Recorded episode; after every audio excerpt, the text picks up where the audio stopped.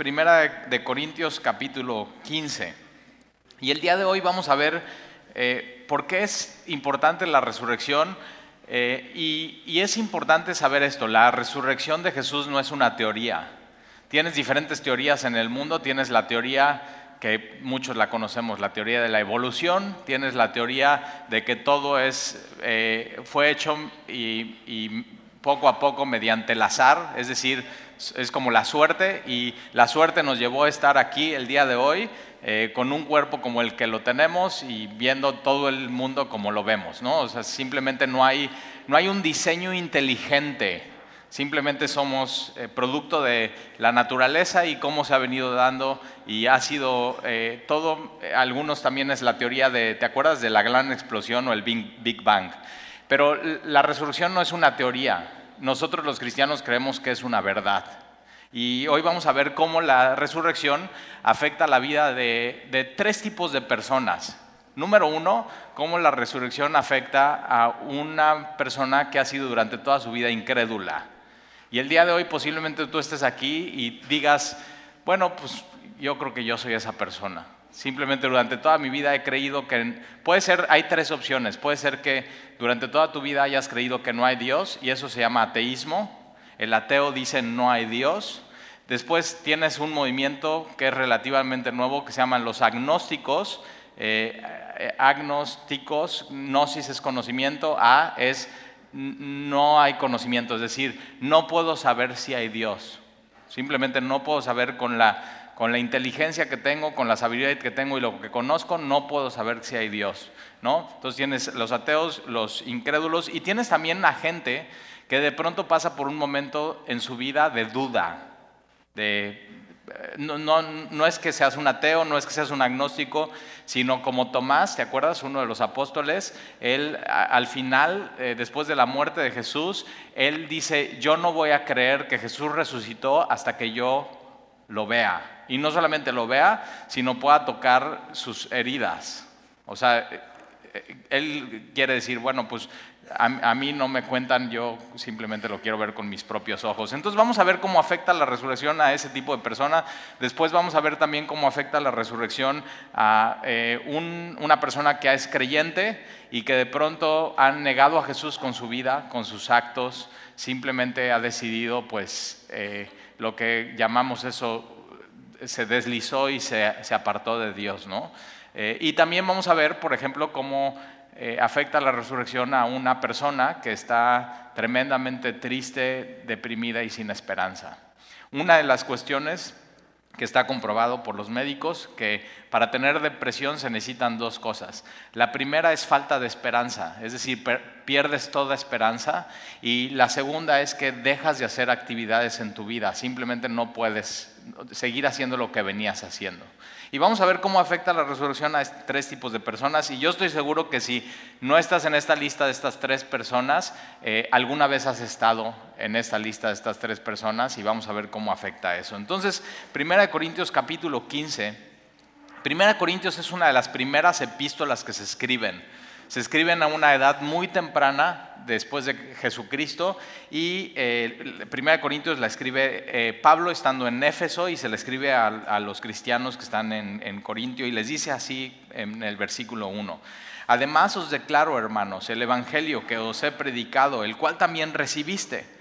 Ahora, muy importante, el Evangelio no solamente tenemos que predicarlo y proclamarlo a los que no son cristianos, por supuesto, es muy importante porque sin el Evangelio vamos a ver que no hay salvación, pero también es importante saber que Pablo les está repitiendo el Evangelio a los que ya son cristianos. Y tú y yo constantemente necesitamos estar estudiando y, y, repitiéndonos y, y que alguien nos predique una y otra vez estas verdades, porque cuando se nos olvida es cuando fracasamos en la vida. Y entonces, eh, fíjate cómo el Evangelio lo, lo, lo, recibieron los corintios y eso es lo que nos hace cristianos. Lo que nos hace cristianos no son obras, no son actos, no son caridades, no son sacramentos, no es un bautismo, no es venir a la iglesia, no es portarse bien. Lo que nos hace cristianos es, entendemos el Evangelio, lo recibimos, lo abrazamos Y vas a entender muy bien esa parte de recibirlo. Y Juan capítulo 1 dice, más a todos los que le recibieron, a los que creen en su nombre, les dio el privilegio de ser hechos hijos de Dios. Y recibirlo como mexicanos lo entendemos muy bien cuando, por ejemplo, eh, eh, viene la Semana Santa y estás, eh, te avisa un primo, un tío, una tía, ¿tienes alguna tía? Piensa en una tía. Vamos a hablar de un, de, no de tu tía, piensa en una tía, ¿ok? no sé, Chona, la tía Chona. Espero que nadie tenga una tía, sí. Eh, pero eh, cuando tu tía te dice, voy a ir a Veracruz a visitarte, el, ese es el corazón del mexicano. Simplemente estás todo el día esperando que llegue. O sea, estás ahí en tu sala y escuchas un coche y estás y te asomas, ¿no? A ver si ya llegó, y, o estás en tu terraza y estás viendo, ya, a ver si ya viene, y no, pues no viene, y ya está, y estás marcando y estás texteando, ya mero, ya vas a llevar, y recibir es cuando eh, vemos que realmente llega, abrimos la puerta de nuestra casa y hacemos esto y abrazamos, ¿no? Y bienvenido, y abrazamos por completo y, entra a nuestra casa y, tenemos esto los mexicanos, que hasta la cocina se meten, ¿no? Nuestros invitados, amamos todo. Y eso es recibir el Evangelio, que lo abrazamos por completo, lo llevamos a la casa y el Evangelio pues está la cocina, hasta el lugar más íntimo de la familia. Y eso es lo que está diciendo aquí Pablo que los corintios hicieron. Recibieron el Evangelio y no solamente se trata de recibirlo, en el cual también perseveráis. Es decir, perseveramos en el Evangelio. No solamente una vez le dimos una bienvenida y lo recibimos, sino consta, o sea, cada semana estamos perseverando en esta verdad del, del Evangelio por el cual asimismo si retenéis la palabra que os es predicado sois salvos. La única manera de ser salvo es recibir el Evangelio si no creíste en vano. Se tiene que creer en serio, no se tiene que creer en base a una emoción, sino en base a la evidencia. Y es muy importante la resurrección, versículo 3. Eh, en el versículo 3 es un credo, eh, uno de los más antiguos que hay, pero uno de los más cercanos a la muerte y la resurrección de Jesús. Algunos piensan que el primer credo es el credo de los apóstoles y no, el credo de los apóstoles, y ya sabes cuál, creo en un solo Dios, Padre, todo, ya te lo sabes, ahí estás, borreguito, ¿no? No. E, e, este credo es el primero. El credo de los apóstoles no fue escrito por los apóstoles. El credo de los apóstoles fue lo que los seguidores de los apóstoles decían que los apóstoles creían. Entonces, si quieres ir mucho más atrás, porque algunos dicen, bueno, es que esto de Jesús seguramente fue un mito. Y, fue creado para crear una religión. ¿Has escuchado eso? O sea, como ir en contra del... Bueno, tienes que saber que un mito se crea muchísimos siglos después de que pasa un suceso. Lo adornan con cosas que no son verdaderas y son gente que no estuvo presente, es decir, no fueron testigos presenciales de lo que pasó y simplemente por fe son seguidores de los que fueron seguidores. Tienes que saber que este credo fue escrito por los apóstoles, por aquellos que vieron, que vivieron, que comieron, que estuvieron eh, una, en una barca con Jesús, que vieron a Jesús caminar, que vieron a Jesús alimentar a cinco mil personas, que vieron a Jesús sanar a un paralítico. Ellos fueron los testigos presenciales de estas cosas y meses después de la resurrección de Jesucristo, este es el credo más antiguo y mira lo que dice, nos da una ventana. Dice, porque primeramente os he enseñado, versículo 3, lo que así mismo recibí, que Cristo murió. Los historiadores no cristianos no tienen la menor duda que existió una persona que se llamaba Jesucristo, que era de Nazaret, que ministró en la zona de Galilea. Y no hay la menor duda histórica y de evidencia que Jesús murió. Y no solamente que murió, sino murió en una cruz. De hecho, hay un estudio reciente que en Estados Unidos hicieron algunos médicos que se juntaron, no cristianos, para decir, quien va a, una cruz en esta época, muere. O sea, no hay nadie que sobrevive a la crucifixión. Entonces no hay duda, eh, realmente no hay duda de esto, no hay duda de que Jesús existió, no hay duda que Jesús murió en una cruz, no hay duda que Jesús realmente murió. De hecho, cuando el soldado romano no cristiano mete, eh, su lanza en el costado de Jesús y rompe la bolsa de agua, que sale agua y sale sangre, está atestiguando, está diciendo Jesús, o sea, simplemente murió. No hay manera de que viva. Cuando lo bajan de la cruz, lo llevan, hay lugares específicos, la tumba del jardín, y lo sepultan ahí. No hay duda que Jesús vivió, no hay duda que Jesús murió en una cruz, no hay duda que Jesús fue sepultado y Cristo murió, pero es muy importante. Nosotros creemos como cristianos que Cristo murió por nuestro pecado. E, e, y esto lo hace muy personal. Cristo murió por mi pecado. Cristo murió por tu pecado. Conforme a las escrituras, todo el Antiguo Testamento estaba apuntando a este momento histórico y que fue sepultado. No hay duda que fue sepultado. Y, aquí viene donde, donde hay los cuestionamientos y, resucitó al tercer día. Y, dices, ok, Itali, ok, Jesús existió, está muy bien. Jesús murió en una cruz, está bien, y murió porque murió, nadie sobrevivía a una cruz. Pero eso que resucitó al tercer día,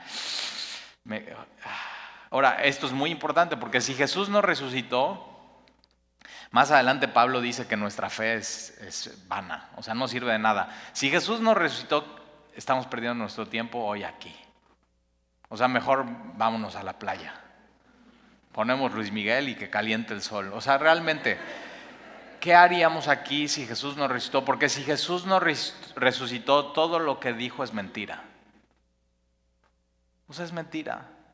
No tenemos vida eterna, no tenemos perdón de pecados, todavía somos culpables y Dios no nos ama. Pero si Jesús resucitó, todo lo que dijo es verdad. Quien, quien, quien él dijo ser se vuelve totalmente relevante porque si él, él constantemente decía, yo soy el hijo del hombre, yo soy el hijo de Dios, yo soy Dios.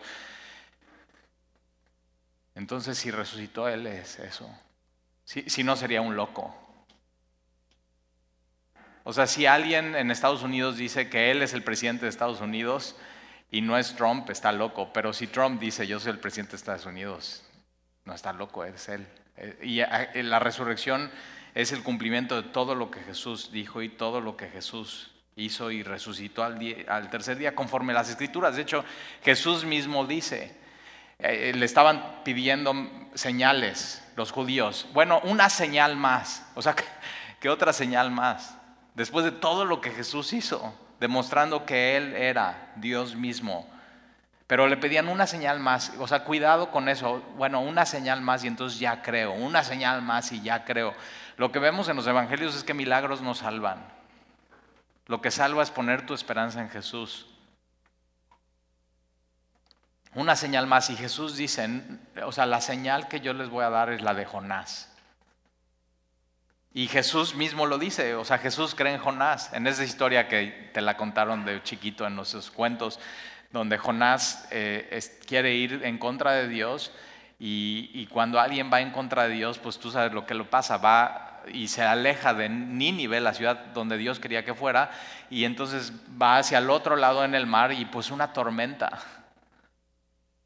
Y, y, o sea, yo me imagino a Jonás así, todas sus teorías, en, una tormenta, o sea, se desintegran, o sea, están a punto de naufragar.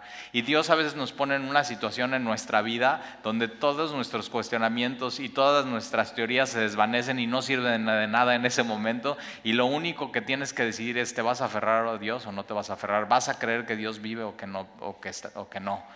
Que es que es todo mentira y tienes que tomar una decisión. Si Dios no te ha pasado por eso en tu vida, ya viene. O sea, simplemente ya viene eso en tu vida, porque eso es lo que le pasa a Jonás.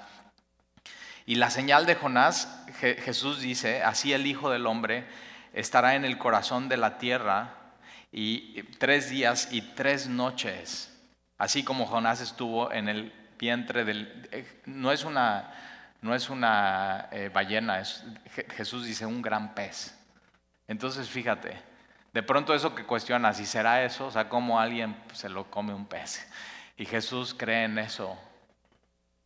Y te tienes que poner de acuerdo con Jesús. ¿Creo lo mismo que Jesús o no creo lo mismo que Jesús? Que Jesús? Él creía en el Antiguo Testamento. Él, es el Dios del Antiguo Testamento.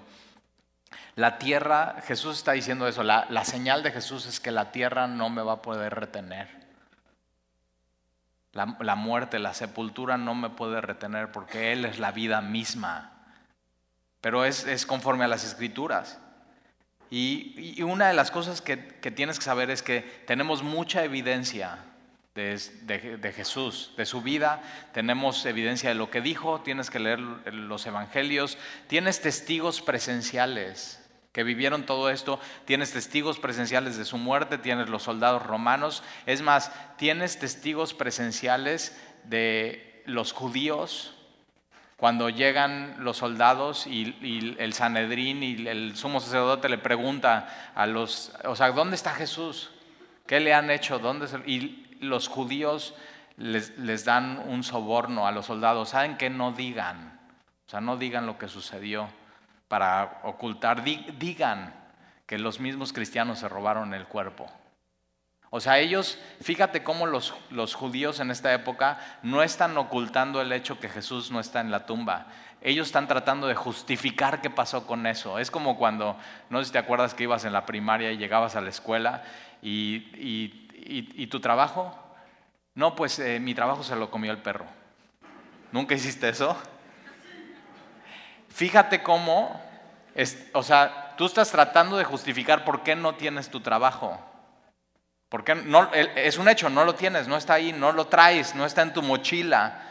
Y lo único que estás haciendo es justificando por qué no está ahí, que sean verdad o sea mentira, no. Y los enemigos de Jesús saben, no, no está ahí Jesús y lo están tratando de justificar con otras cosas.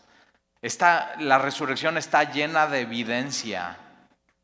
Y tienes, tienes testigos presenciales de la resurrección, tienes 10 apariciones que están registradas en la Biblia de Jesús, de gente que dice, yo lo vi, yo lo vi, yo lo vi, yo lo vi. Y aquí viene una lista. En este credo pequeño viene una lista de ellos, pero también tienes fuera de la Biblia evidencia histórica de, estos sucesos. y, entonces, mira, Vamos a seguir leyendo. Y que apareció a Cefas. Y ya sabes quién es Cefas, es Pedro. Y me encanta que es el primero que Jesús apareció porque es aquel que Jesús negó. Y Jesús sabe, el primero que necesita hablar conmigo es Pedro. Y, y, todo cambia en esto. ¿Te imaginas si Jesús no resucita, Pedro queda durante toda su vida como traicionero de su amigo Jesús? ¿Te imaginas toda su vida Pedro cargando? Si estuviera aquí Jesús, le pediría perdón y le diría que no fue mi intención negarle. Que la verdad Jesús tenía razón, que la, la carne es débil, aunque el espíritu está dispuesto, pero la carne es débil y debí de haber orado. ¿Cómo pude negar a mi amigo? Y aparece primero a Cefas y después a los doce, pero hay entre estos doce eh, falta Tomás y después a los doce y después apareció a más de 500 hermanos a la vez. Algunos dicen, ¿no? Escépticos dicen, bueno, es que seguramente Cefas inventa que, que apareció Jesús resucitado. Ok, bueno, pues sí, puede ser. O algunos dicen, seguramente tuvo una alucinación, como cuando alguien muere y de pronto a la semana sueñas con esa persona, entonces seguramente Pedro tuvo eso. Pero ¿cómo justificas que no solamente a Cefas, sino después a todos los, apóstoles menos a Tomás y están juntos y todos están viendo exactamente lo mismo y están viendo a Jesús comer, hablar. Y, y, puedes decir, bueno, es que se pusieron de acuerdo, 11 personas, 10 personas, Judas ya no está, Tomás no está en ese salón, bueno, 10 personas nos podríamos poner de acuerdo para decir una súper mentira. Pero ¿qué pasa con lo siguiente? Versículo 6, después apareció a más de 500. ¿Cómo, o sea, ¿Cómo te pones de acuerdo con 500 personas para que digan una mentira? esto se, da en Galilea. Imagina esto, hoy, hoy, hoy sería así. Y sería tan absurdo como decir que tu tía, en la que acabas de pensar hace un momento, yo te dijera que como yo no la conozco yo nunca la he visto, entonces tu tía no existe. ¿Qué pensarías de eso? Y tú, no, no, no, es que Talí sí existe. Acabo de ir a comer esta semana con ella. No, no existe porque yo no la he visto. Porque yo no, o sea, yo no sé nada de ella. Soy un agnóstico de tu tía, ¿no? O sea, no, no tengo el conocimiento que... No, Tali, pero sí, mira, y se llama así y vive así y, y, es más, le decimos así y es...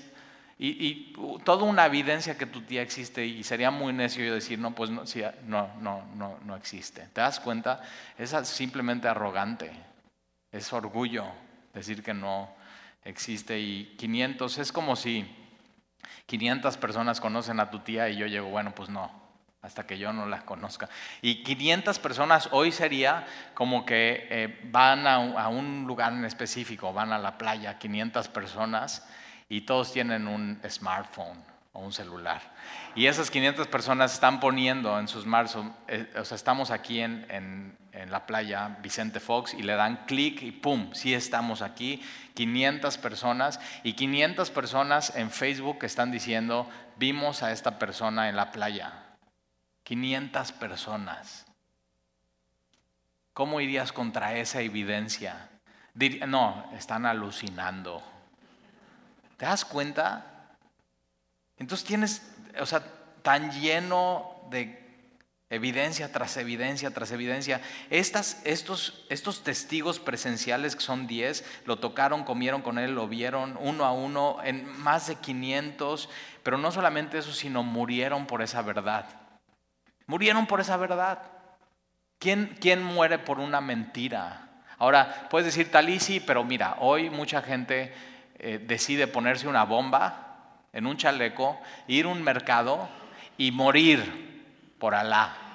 Y yo, yo te diría dos cosas con ese pensamiento. Número uno, Alá no es Dios. Y número dos, ellos lo están haciendo por fe de alguien que les dijo algo. Es muy diferente a estos hombres que fueron testigos presenciales y estuvieron con Jesús. Nadie les dijo nada, ellos lo vieron con sus propios ojos y murieron por esa verdad. Entonces está o sea, lleno de, evidencia tras evidencia tras evidencia. Es más, déjame ponerte en la pantalla una, algo extrabíblico. Esto, puedes comprar este libro en, en Sanborns. Ya hice un anuncio, mira para que se vuelva más rico Slim. Este es un libro que se llama Antigüedades de los judíos o Guerra de los judíos. Se escribió en el año 91-94. Este es un historiador que lo contrata el imperio romano para poner la historia de lo que pasó. Y esto es lo que él dice, en aquel tiempo apareció Jesús. No hay duda, existió Jesús un hombre sabio, no hay duda por sus enseñanzas. Si es lícito llamarlo hombre porque fue autor de hechos asombrosos, no hay duda que hizo milagros, maestro de gente que recibió con gusto la verdad y atrajo a muchos judíos y a muchos de origen griego. 91, 94, otra vez regrésale. En aquel tiempo apareció Jesús, un hombre. Ok, ya, siguiente. Mira, o sea, mira lo que dice este hombre, él era el Mesías. Y cuando Pilato, a causa de la acusación hecha por los principales de entre nosotros, lo condenó a la cruz, no hay duda que murió en una cruz, no hay duda que fue por Poncio Pilato. Los que antes le habían amado, no hay duda que hubieron testigos presenciales que estuvieron con él, no dejaron de hacerlo porque él se les apareció al tercer día de nuevo vivo. Lo está diciendo alguien que no es cristiano, alguien pocos años después de la resurrección, los profetas habían anunciado este y mil otros hechos maravillosos acerca de él. Y hasta este mismo día la tribu, ahí está, la ahí eso somos, mira, una tribu, me encanta. La tribu de los cristianos, llamados así a causa de él, no han desaparecido. Flavio Josefo. o sea, te das cuenta, es como si tu tía Chona sale hasta en el periódico. Y yo digo, no existe. Ahora, después, 500, versículo 7, versículo 6, después apareció a más de 500 hermanos a la vez, de lo cual muchos viven aún. Fíjate, eh, o sea, esta verdad es, tú, si tú estuvieras leyendo esta carta de Pablo y tú estás en Corintio, Pablo te está diciendo, ah, hubo 500 que lo vieron a Jesús resucitado y tú puedes agarrar ahorita un barco para ir de Corinto ir a Galilea y algunos de estos 500 siguen vivos y puedes entrevistar. O sea, ¿te imaginas una entrevista? Llegas y dices, no, pues yo en 24 horas voy a tomar evidencia que eso es mentira. Agarras un barco, llegas a Galilea y vas a la ciudad de Nazaret, donde seguramente Pedro eh, y ellos habían hecho su campamento. Es más, tú podrías llegar a Nazaret eh, y decir, eh, tienes datos, Pedro, ¿qué, ¿qué, Pedro? No, pues Pedro, el que es un, o sea, cabeza dura. Ah, ah. Y, y que, está casado, tiene una suegra, es más, es súper a todo dar, sanó a su suegra. Ah, y, es Cefas, o sea, Pedro, Cefas. Y es más, es pescador. Ah, bueno, mira, se va por aquí, dados, y ahí, esa es su casa, al lado de una sinagoga que está registrado en las escrituras. y hoy puedes ir a Nazaret, al lado de una sinagoga. Hay una casa que dicen que es la casa de Pedro a través de las escrituras, donde encontraron eh, redes de pescar y anzuelos. Y dicen, aquí, una de estas casas era la casa de Pedro y aquí vivía su suegra. Y en una de estas casas llegó el cobrador de impuestos y estaba Jesús adentro y Pedro no sabe qué hacer, entra con Jesús y, le dice, maestro, nos están pidiendo el, el impuesto del templo y Jesús dice, mira, toma un anzuelo, ve al mar, saca un pez y ahí vas a encontrar las monedas para pagar el impuesto. Eh, evidencia geográfica, evidencia arqueológica, evidencia histórica externa a la Biblia, pero no solamente en la Biblia, aparición tras, tras aparición y versículo 7 y después apareció a Jacobo. Jacobo es al que le dicen Jacobo el justo, que fue hermano o medio hermano de Jesús. Y con él vamos a empezar. ¿Por qué apareció a Jacobo? Mira, vamos por favor a Juan. Juan capítulo 7, atrás de 1 Corintios está Romanos, después Hechos, después Juan. Juan capítulo Juan capítulo 7.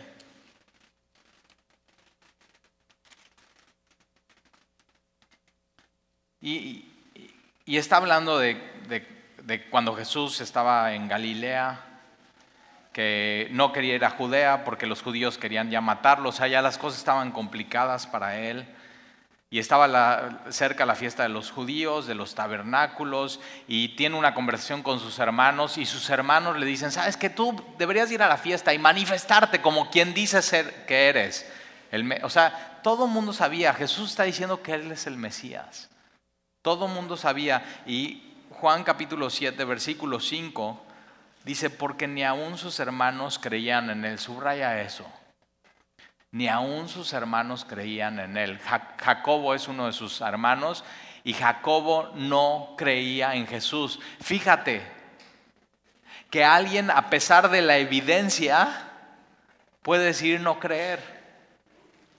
Y no es un problema de evidencia, es un problema moral es una decisión. Voy a decidir creer o no voy a creer.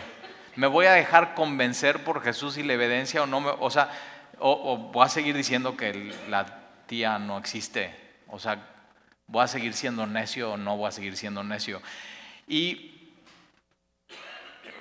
es una persona que vivió con Jesús en la misma casa, conocía perfecto a Jesús, conocía qué es lo que eh, enseñaba, es más, Seguramente Jacobo estuvo en este viaje a Jerusalén cuando Jesús se queda enseñando a los ancianos y que María y, Jesús, y José pierden a, Jesús.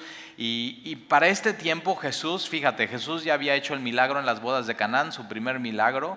Ya había estado con estos hombres en el templo, ya había sanado un paralítico, ya había alimentado a cinco mil personas. Jesús para este tiempo ya había andado en el mar y todos sabían que había andado al mar, andado en el mar.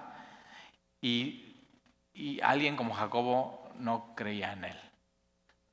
Por eso si tú estás aquí y dices, Talí, a veces o sea, me cuesta creer. Fíjate cómo no es por falta de evidencia. porque Jacobo tenía toda la evidencia, era medio hermano de Jesús y simplemente no cree. Lo que cambió en él es que Jesús apareció a él después de la resurrección. María, su, mamá, estaba al pie de la cruz y vio a Jesús morir y seguramente fue la que llevó esta noticia a sus hermanos. Y después lo que cambia el corazón de Jacobo no son los milagros, no es la evidencia, sino es la resurrección de Jesucristo. Es más, eh, puedes anotarlo ahí en tu Biblia, Marcos 3:21, dice que la familia de Jesús, su mamá y sus hermanos decían que estaba Jesús loco, estaba fuera de sí. Y después, más adelante, por eso si tú eres incrédulo, como Jacobo, y simplemente tú dices, ¿sabes qué? Yo no creo en esto de Jesús, yo no creo en la resurrección. A mí me da mucha esperanza la historia de Jacobo, porque Jacobo no creía en Jesús a pesar de la evidencia, y más adelante en Hechos capítulo 15, cree en Jesús, y es, Gálatas dice que es columna de la iglesia, es un líder en la iglesia. Y puede ser tú hoy que durante años, eso es, Jesús es una locura. Y no es por evidencia, simplemente es un tema, es un problema moral, es un problema de orgullo, es un problema de cerrar tus ojos a la verdad y a la evidencia, es un problema de dejar de conquistar, de no dejar de conquistarte por Dios, es de no rendirte por Él. Una de las cosas que te recomiendo si tú eres como este hombre es tomar la palabra de Dios y toda la evidencia que hay en los evangelios, en la vida, en la muerte, en la sepultura, en la resurrección de Jesús y leer todo lo, sobre la resurrección y decidir, Señor, creo que este libro es tu palabra y esto es la verdad. Es un tema de rendirte ante Él, ante la palabra de Dios. Ahora mira, vamos por favor a Juan 21. Y vamos a ver cómo la resurrección afecta a un hombre que ha negado a Jesús, simplemente la ha regado. Juan 21.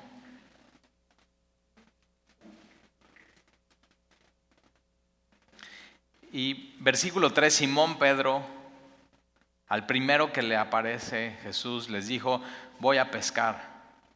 Y ellos le dijeron, vamos nosotros también contigo. Fueron y, y entraron en una barca y aquella noche no pescaron nada. Es, mira, eh, eh, esto le pasa a, a, un hombre que niega a Jesús, que, eh, o sea, mira, Pedro fue este hombre que Jesús echa esta pregunta en Cesarea Marítima. ¿Quién, quién dicen los hombres que soy? Ahora, ¿quién dicen ustedes que yo soy? Y Pedro dice, tú eres el Cristo, el Hijo del Dios viviente. Y más adelante está negando a Jesucristo. Y después de negar a Jesús, lo que él hace es va a hacer lo que él cree que hace mejor, pescar. Y cuando te pasa esto y sales a hacer las cosas separado de Jesús, lo que sucede es que ni siquiera eso que sabías hacer bien lo puedes hacer bien. Y, simplemente Pedro no, así no pesca nada, cero. Una vida separada de Jesús es esto, cero. No, nada, simplemente nada te sale bien. Y versículo eh, versículo 15. Y ya sabes la historia, se aparece Jesús y Jesús les va a hacer de desayunar. ¿Sabías que puedes ir a esta playa donde Jesús les hace desayunar en Galilea? O sea, físicamente es un lugar, geográficamente es un lugar, arqueológicamente es ese lugar y puedes caminar por ahí, puedes meter tus pies al lago de Galilea y puedes imaginar simplemente todo lo que pasó en ese lugar. O sea, tanta eh, evidencia tras evidencia tras evidencia. Y versículo 15, cuando hubieron comido, Jesús dijo a Simón Pedro, acuérdate, la primera aparición de Jesús es a, a, Cefas y en eso es una, es algo íntimo, es algo personal. pero lo que tiene que hacer Jesús es hacer una restauración pública porque Pedro niega a Jesús públicamente. Y es lo que va a hacer Jesús aquí, va a restaurar a Pedro. Y Jesús dijo a Simón Pedro, Simón, hijo de Jonás, ¿me amas más que estos? Y le respondió, sí, Señor, tú sabes que te amo. Y él dijo, apacienta mis corderos. Le está diciendo, Pedro, haz lo que yo te pido que hagas. O sea, él, él, él estaba haciendo lo que Jesús no le había pedido hacer y, y él regresó a pescar, regresó a su vida anterior. Y Jesús le está diciendo, sabes que Pedro, tú tienes que regresar a hacer lo que yo te he pedido que hagas. Y cuando te separas del Señor y niegas a ese Señor, regresas a hacer las cosas que Él te ha pedido que no hagas y has dejado de hacer las cosas que Él te ha pedido que hagas. Y si ese es tu caso, necesitas ser restaurado. Y la resurrección de Jesús cambia todo. Porque solamente un Dios que vive te puede restaurar. Puede restaurar tu vida, puede restaurar tu relación con Él, aquello que se había perdido. Y Él dijo, apacienta mis corderos. Y volvió a decirle la segunda vez, Simón, hijo de Jonás, ¿me amas? Y Pedro le respondió, sí Señor, tú sabes que te amo. Y le dijo, pastorea mis ovejas, haz lo que yo te estoy pidiendo que hagas. Y le dijo la tercera vez, Simón, hijo de Jonás, ¿me amas? Y Pedro se entristeció de que le dijese la tercera vez, ¿me amas? Y le respondió, Señor, tú lo sabes todo. Señor, tú estuviste ahí cuando te negué. Tienes que saber que cuando, cuando niegas a Jesús y no estás haciendo lo que Él te ha pedido que hagas y sabes que te está separando de su voluntad y, sabes que estás regresando a hacer las cosas que antes hacías que ya no debes de hacer, Jesús estaba ahí. Jesús ha estado ahí. Jesús está ahí. Jesús, tú lo sabes todo. Tú, sabes que te amo. O sea, sabes que te amo, pero lo sabes todo y tú estás vas ahí y sabes que, sabes que realmente no te amo como debería.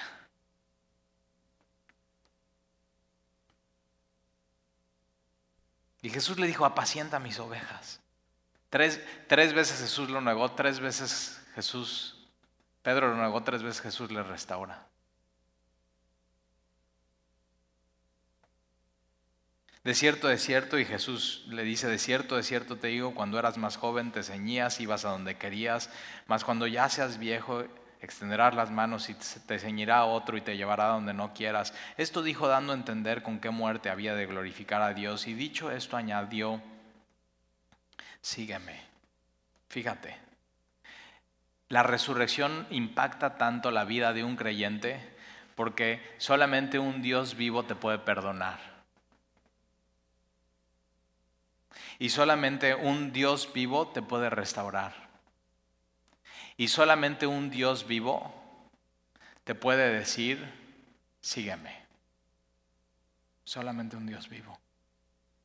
Y Jesús le dice lo mismo que le dijo la primera vez que lo vio, le dijo, Pedro, sígueme.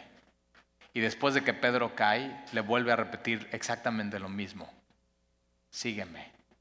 Y si tú hoy eres como Pedro, tienes que escuchar otra vez a Jesús decir, sabes que yo lo sé todo, pero sígueme otra vez.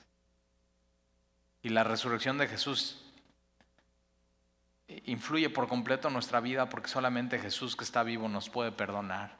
Solamente Jesús que está vivo nos puede restaurar y solamente Jesús que está vivo nos puede decir, aun cuando nos hemos equivocado, otra vez nos puede decir, sígueme.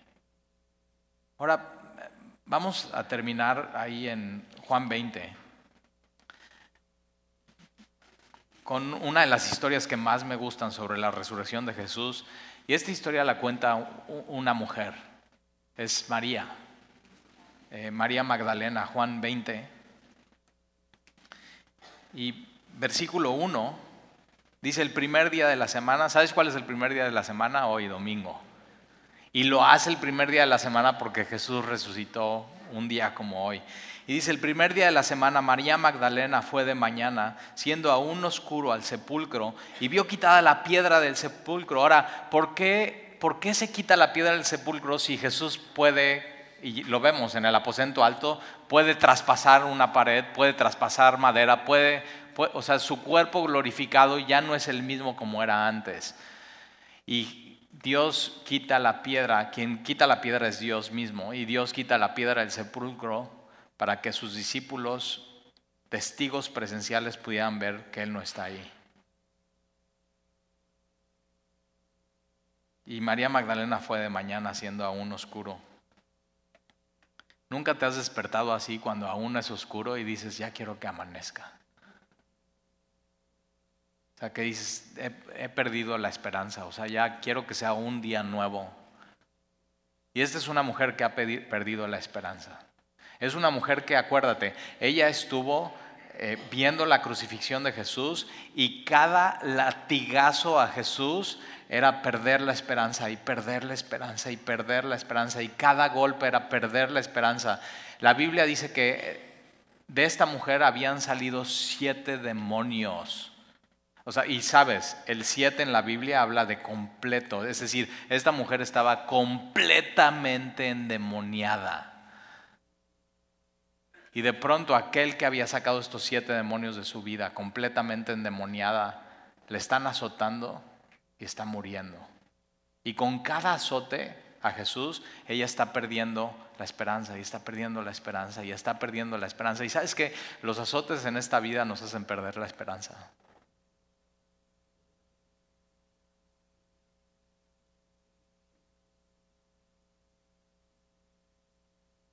Seguramente esta mujer no, o sea, después de que ve a Jesús morir en la cruz, este, toda, durante toda la noche, de viernes a sábados, Shabbat y de sábado para domingo, está, o sea, ¿a qué hora van a llegar otra vez estos siete?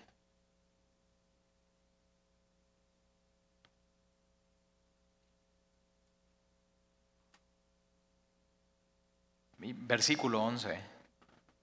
Pero María estaba afuera llorando. Esta palabra llorando es llorando desconsolada, sin esperanza. No, no, no podía contener su llorar. ¿Nunca te ha pasado esto que estás llorando y llorando y llorando y has perdido la esperanza y simplemente no puedes contenerte y hasta ah, le haces y no hay Kleenex que alcancen. Y esta, mujer está en esta situación. Y estaba junto al sepulcro. Y mientras lloraba, fíjate, estaba afuera llorando y, estaba junto al sepulcro y lloraba y lloraba y mientras lloraba se inclinó para mirar dentro del sepulcro.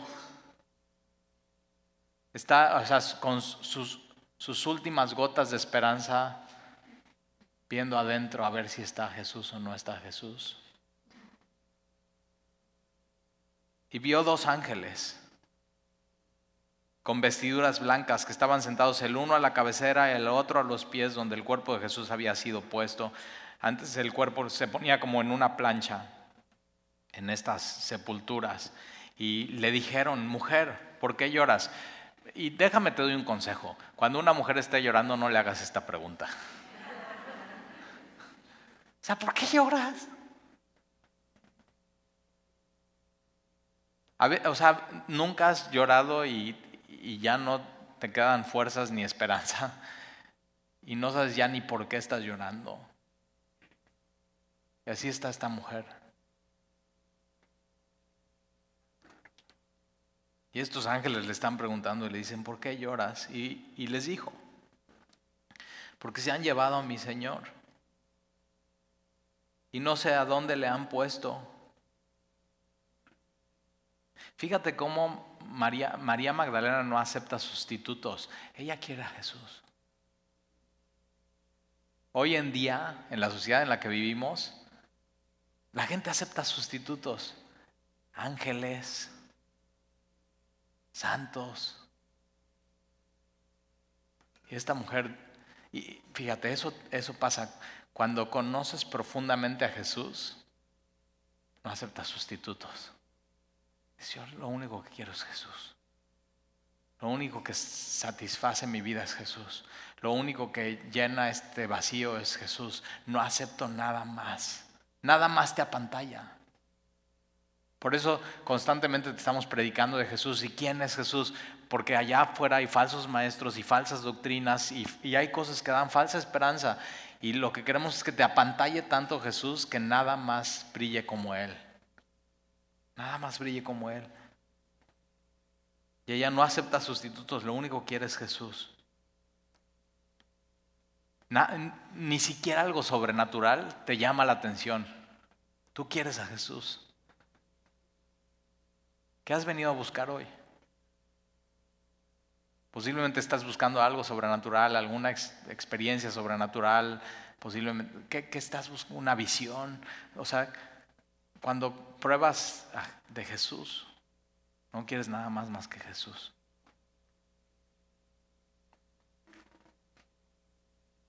Versículo 14, y cuando había dicho esto se volvió, es decir, ni le hace caso a los ángeles. Yo quiero a Jesús. Y vio a Jesús que estaba ahí, mas no sabía que era Jesús. ¿Por qué?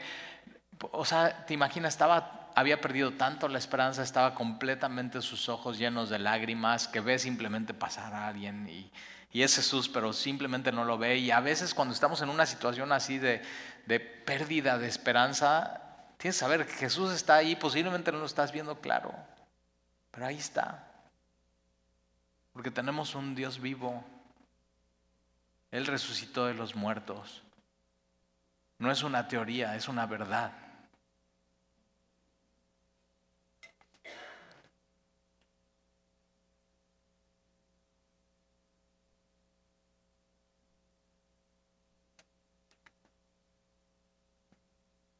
Versículo 15, y Jesús le dijo, mujer, ¿por qué lloras? Ahora, tú no le preguntes, deja, o sea, Jesús sí puede,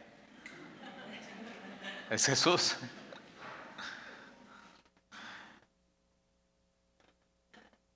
Mujer, ¿por qué lloras?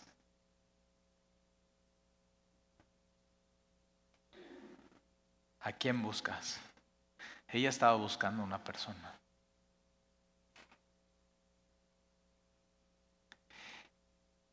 Y cuando hay una separación de tu alma, tu cuerpo, tu espíritu y tu vida de Jesús, esto es lo que pasa. Hay falta de esperanza. Y lo que tienes que buscar es Jesús. A Él.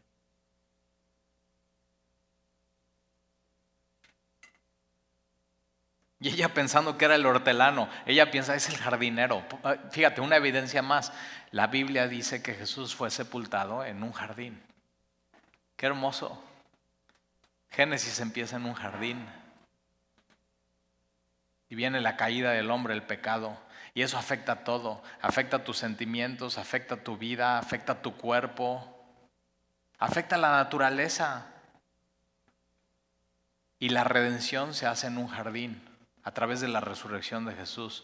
Y eso da mucha esperanza porque la resurrección de Jesús entonces dice que todo lo que Jesús dijo es cierto y Jesús lo que va a hacer un día va a ser restaurar todas las cosas.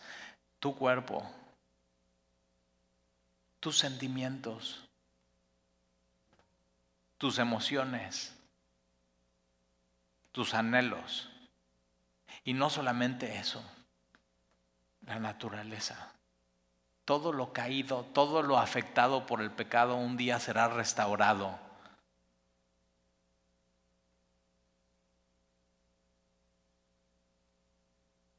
Y ella pensando que era el hortelano le dijo, Señor, si tú te lo has llevado, dime dónde lo has puesto y yo lo llevaré. Y Jesús le dijo, María.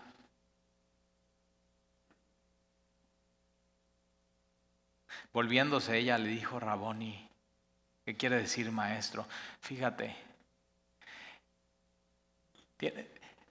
¿tienes esto con Jesús? que has pasado tiempo con Él y ya sabes cómo te habla. Ya sabes cómo te dice. Ella se da cuenta que no es el jardinero, sino que es Jesús porque le dice, le su nombre y lo dice de una determinada manera, le dice María. Pedro escucha de Jesús, sígueme. María escucha de Jesús, María. ¿Tienes eso con Jesús? Tienes saber que Jesús vive y Jesús sigue hablando hoy. Y sigue hablando de una manera muy clara. Y Jesús le dijo, no me toques porque aún no he subido a mi Padre. Esto, esta palabra no me toques no es que la toque, o sea, María lo que hace es se va a sus pies y se aferra de él. O sea, ahora sí no te me vas. y sí o no, cuando hemos pasado por algo así, dices, me tengo que aferrar más a Dios. Necesito más de Él. Porque aunque paso por diferentes cosas en mi vida que esos azotes en la vida, pierdo esperanza, es cuando más tengo que correr a Él, me tengo que aferrar a Él. Y entonces esta mujer lo que hace es se aferra a Él y Jesús dice, mira, no te aferres a mí porque aún no he subido a mi Padre. Mas ve a mis hermanos. Es la primera vez que Jesús les dice a sus... Primero es, son mis siervos, después son sus amigos y después de la resurrección son mis hermanos. Ve, o sea, la resurrección cambia todo. Y ahora ve mis hermanos y dile, subo a mi Padre y a vuestro Padre. La resurrección lo que hace es que ahora tenemos un Padre celestial, un Padre en los cielos. Eso es lo que hace la resurrección. A mi Dios y a vuestro Dios, lo que hace la resurrección es que en el momento que crece Jesús, ahora ya no es el Dios de tus papás o tus abuelos, ahora es tu Dios. La, la resurrección todo lo cambia. Y fue entonces María Magdalena para dar a los discípulos las nuevas que habían visto al Señor y que él había dicho estas cosas. Y mira, quiero terminar con Job y le voy a pedir a Dani que pase. Job está casi a la mitad de tu Biblia, antes de Salmos. Está Job.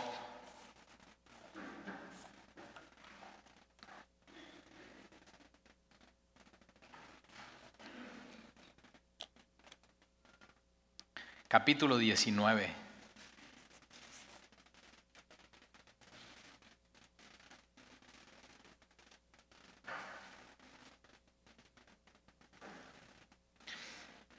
Y eh, date cuenta, estos, estas tres personas que hoy estudiamos, ¿no? Un, un incrédulo que a pesar de la evidencia no ha creído y que lo que pasa es que tiene un encuentro con Jesús. Jesús se aparece a él y entonces después se convierte en líder de la iglesia. Pedro, un creyente que ha negado a Jesús con sus palabras, con sus hechos, con sus actos. Y que Jesús entonces tiene una aparición con él y, y, vive en una experiencia.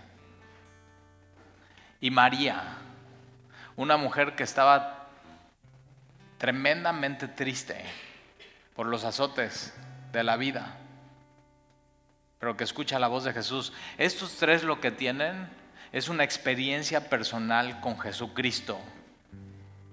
Y eso solamente lo da un Dios que está vivo.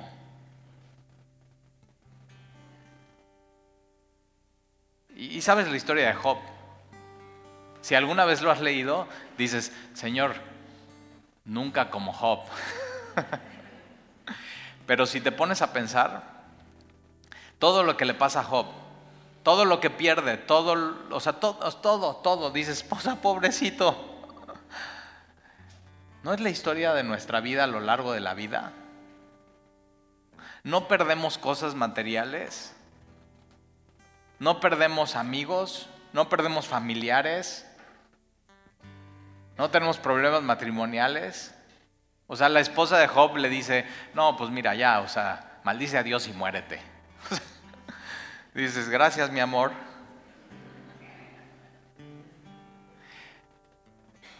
Job es uno de los libros más antiguos. Y mira lo que dice Job. Otra vez una experiencia con Dios. Algo muy personal, algo muy íntimo, algo entre tú y Dios. Job 19, versículo 25. Yo sé que mi redentor vive. Y hoy tenemos la Biblia completa y podemos decir, yo sé que mi redentor murió por mí. Fue sepultado y resucitó al tercer día. Y al fin se levantará sobre el polvo y después de deshecha esta mi piel, en mi carne he de ver a Dios. El cristianismo es, es la única religión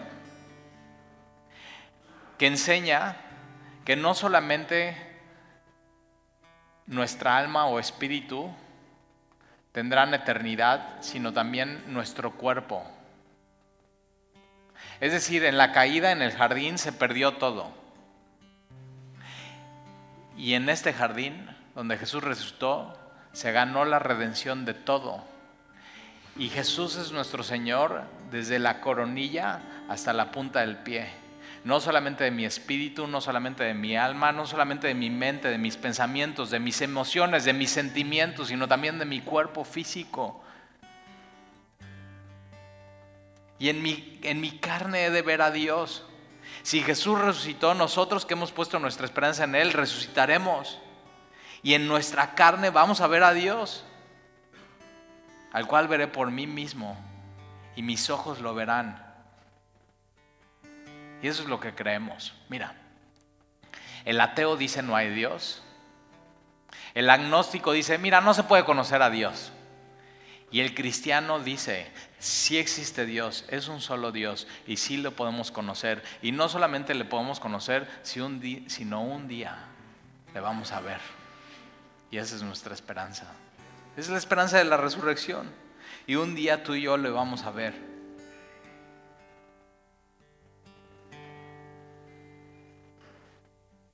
Porque hemos sido redimidos por Él.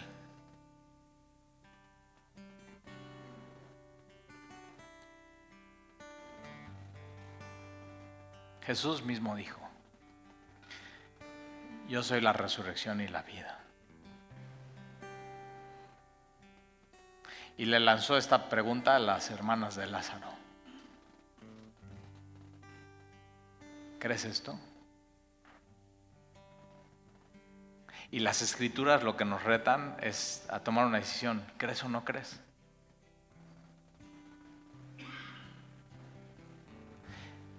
Y Dios a veces nos va a llevar a un punto en nuestra vida donde todas nuestras teorías y nuestro intelecto no van a servir de nada sino simplemente es esta pregunta, ¿crees o no crees? ¿Crees o no crees? Tienes que saber que la resurrección de Jesús ha cambiado vidas, generación tras generación, tras generación, tras generación, y lo sigue haciendo. Y si Dios no ha cambiado tu vida, hoy lo quiere hacer. Porque tenemos, tienes que saber, tenemos un Dios que está vivo, que perdona, que restaura y que dice, sígueme. Y hoy mi oración para ti es que con los ojos de la fe, con los oídos de la fe, con el ojo del alma, puedas ver a Dios claramente y puedas escuchar su voz diciendo tu nombre y diciendo, sígueme.